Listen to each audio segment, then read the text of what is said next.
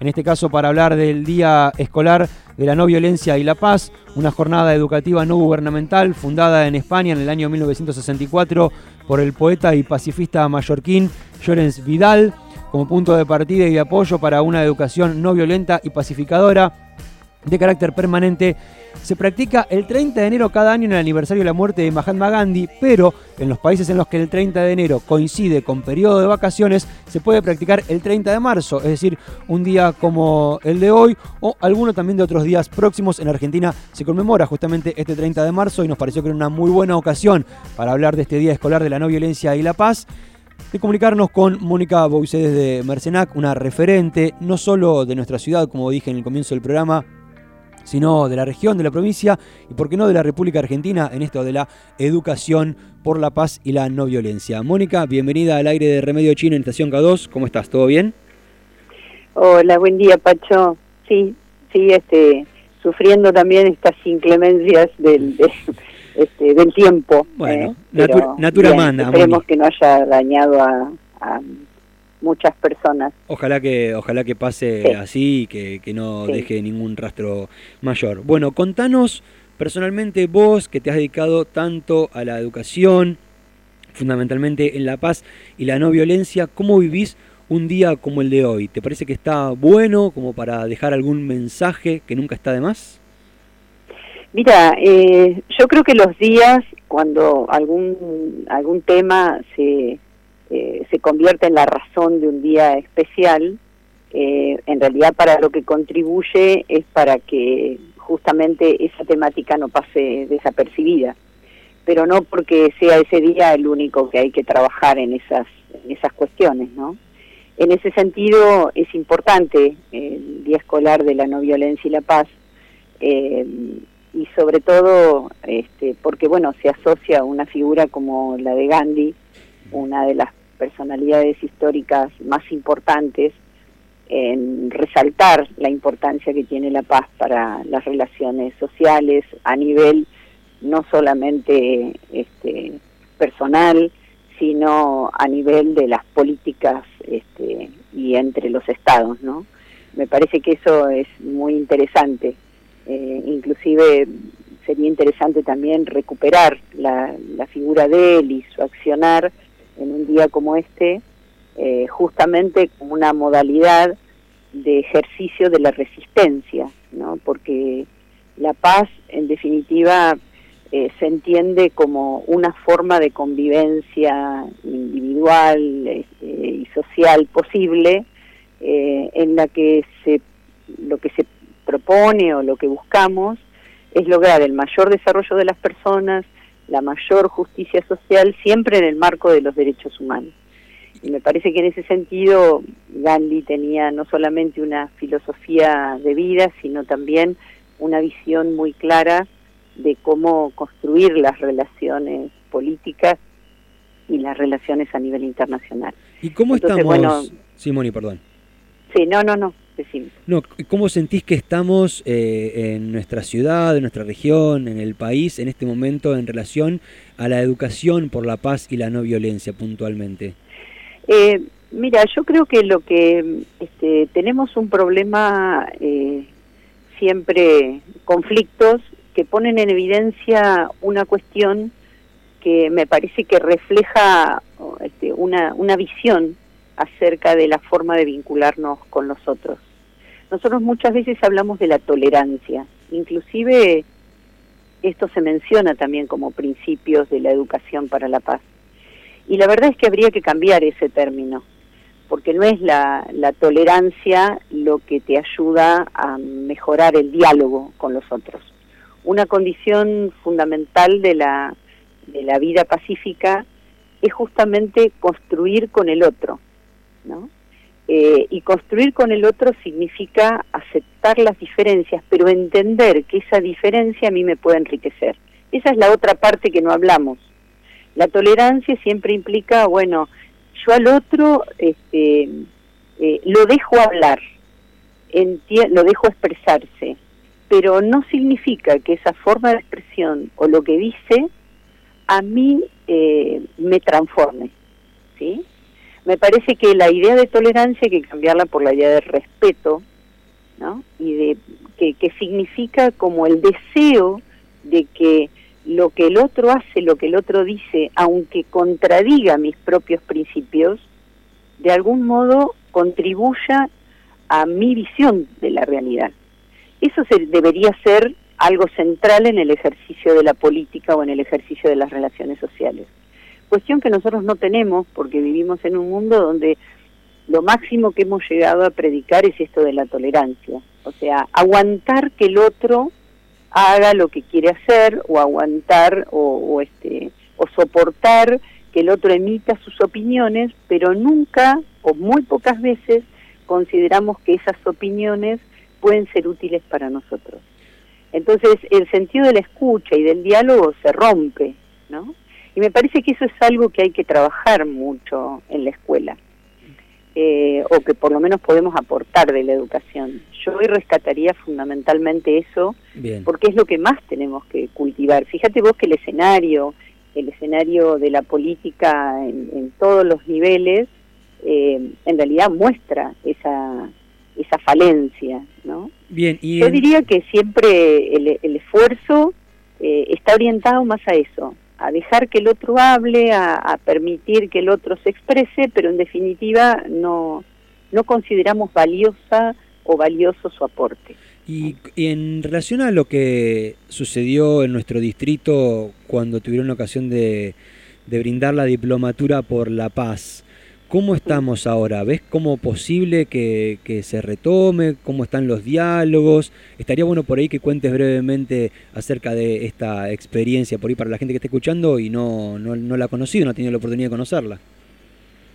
Mira, la diplomatura en educación para la paz y el abordaje del conflicto es una, de algún modo fue parte de un proceso en el que el equipo de trabajo, porque de algún modo mi voz es la que la que hoy se está escuchando, pero mi voz representa otras voces, eh, que es la de un equipo de trabajo de docentes, que en realidad, este, de docentes y no docentes, que fuimos construyendo todo un proceso que empezó con la idea del desarme, pero que después se fue, eh, fue madurando y fue tornándose en una opción educativa porque entendemos que la transformación social no se puede lograr sin la educación, ¿no?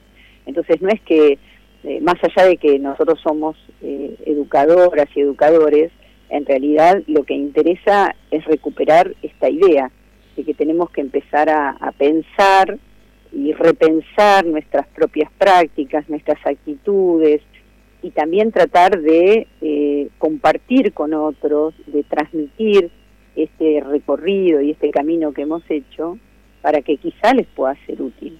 Entonces la idea que se nos ocurrió y que presentamos a la Universidad Nacional del Centro, así por el 2012, fue la de generar un espacio educativo que permitiera reflexionar sobre este tema de la paz y sobre los recorridos que se habían hecho en términos de investigación, de conocimientos, de marcos teóricos, que nos ayudaran a pensar estos temas. No te olvides que nosotros empezamos un poco intuitivamente trabajando en las escuelas, tratando de este, motorizar experiencias educativas que permitieran que niñas, niños y jóvenes pensaran en otra forma de resolver los conflictos.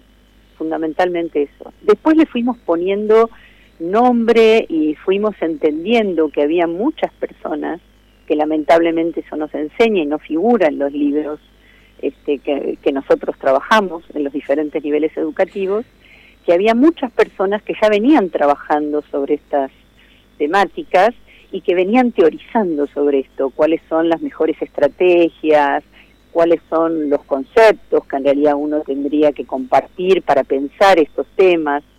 Y así se generó una diplomatura, un trayecto formativo, una diplomatura es la que pusimos en marcha con el apoyo de la Facultad de Ciencias Sociales, de la Universidad Nacional del Centro, en nuestra sede Quequén, porque nosotros somos de aquí y queremos conservar esa identidad. Y la pusimos en marcha en el año 2014-2015, esa fue la primera edición.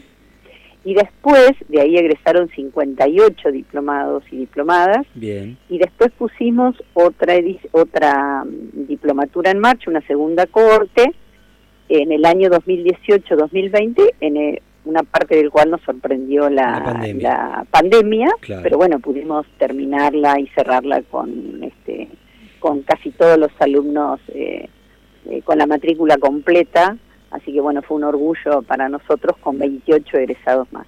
Excelente. Eh, en realidad ahora en el 2021 hicimos la gestión para transformar esa diplomatura en una opción virtual. Ahí va. Porque como no sabíamos cómo se iba a definir esta cuestión de la pandemia, nos parecía que era muy importante eh, que la universidad también nos acompañara y se comprometiera en este desafío de de, discutir estos temas invitándolo a, invitando a personas que no, no sean de nuestra ciudad, ¿no? O que no sean de nuestra región, porque la presencialidad por allí impone eso. Claro. Eh, bueno, así que en ese trámite estamos. Bien, Está buenísimo. discutiendo con la universidad como para poder implementarla en el mes de julio, agosto. Ojalá que se pueda dar. Moni, antes de despedirte con Mónica eh, de Mercenac, con Mónica Mercenac también, como es conocida, socióloga referente de la educación por la cultura y por la paz, estamos dialogando. Me gustaría que dejes un último mensaje muy breve y sintético en este día para los que nos han estado escuchando y que por ahí no te conocían, no te conocían, pero no te habían escuchado tanto. Un breve mensaje me parece que, está bueno para, como corolario de la charla. Eh, mira, insisto en esto de la práctica de, del respeto y no de la tolerancia me parece que eso además no es algo que este, no lo intentemos, lo intentamos, pero justamente cuando se presentan los conflictos el problema es que pretendemos superarlo, inclusive a mí también me pasa, ¿no? No es sencillo ser consciente permanentemente de que el conflicto exige más que nunca el escuchar las razones de las otras personas, para poder entender cómo podemos resolverlo. Porque el nudo central de la paz es siempre la gestión de los conflictos conservando las relaciones sociales. No perder de vista que lo que más me interesa, y eso quizás es un mensaje para, para niñas, niños y jóvenes, ¿no? Lo más importante de, de las relaciones pacíficas es justamente entender que los conflictos que nosotros tenemos con los demás, las, este, las disputas que tenemos con los demás, eh, significan procesos no permanentes, que pueden superarse, pero que para superarlos tenemos que aprender a entender cuáles son los propósitos, las necesidades, este, qué es lo que está queriendo decirme la otra persona cuando eh, no coincide conmigo, cuando se enfrenta conmigo, y cómo puedo hacer para conservar la relación con esa persona por sobre la disputa que tenemos. ¿Se entiende? Excelente. O sea, siempre por sobre la disputa está la relación con los demás. Y me parece que eso es una, una cuestión a, a resolver, ¿no? Bien. Que puede que no, este, la relación no sea igual que antes, pero que no la perdamos. Y en eso hay que hacer todo un intento. Eso es el respeto por el otro. Excelente. No es la tolerancia solamente. Moni, muchísimas gracias, como siempre, por cada una de las charlas que tengo la oportunidad de tener con vos. Y bueno, seguramente ante cualquier información que surja desde la Asociación Civil o de tu trabajo o lo que esté vinculado con la paz y la no violencia, te volveremos a convocar, ¿sí? Bueno, gracias. Seguramente cuando pongamos en marcha la diplomatura o cualquier instancia que vamos a hacer para ponerla en marcha, les vamos a comunicar. Excelente. Muchas gracias a vos, Pacho. Hasta cualquier momento, Moni. Nos vemos. Así pasó Mónica Marcenac, eh, referente de la educación por la cultura y la paz en este Día Escolar de la No Violencia y la Paz en homenaje a la muerte del maestro hindú Mahatma Gandhi.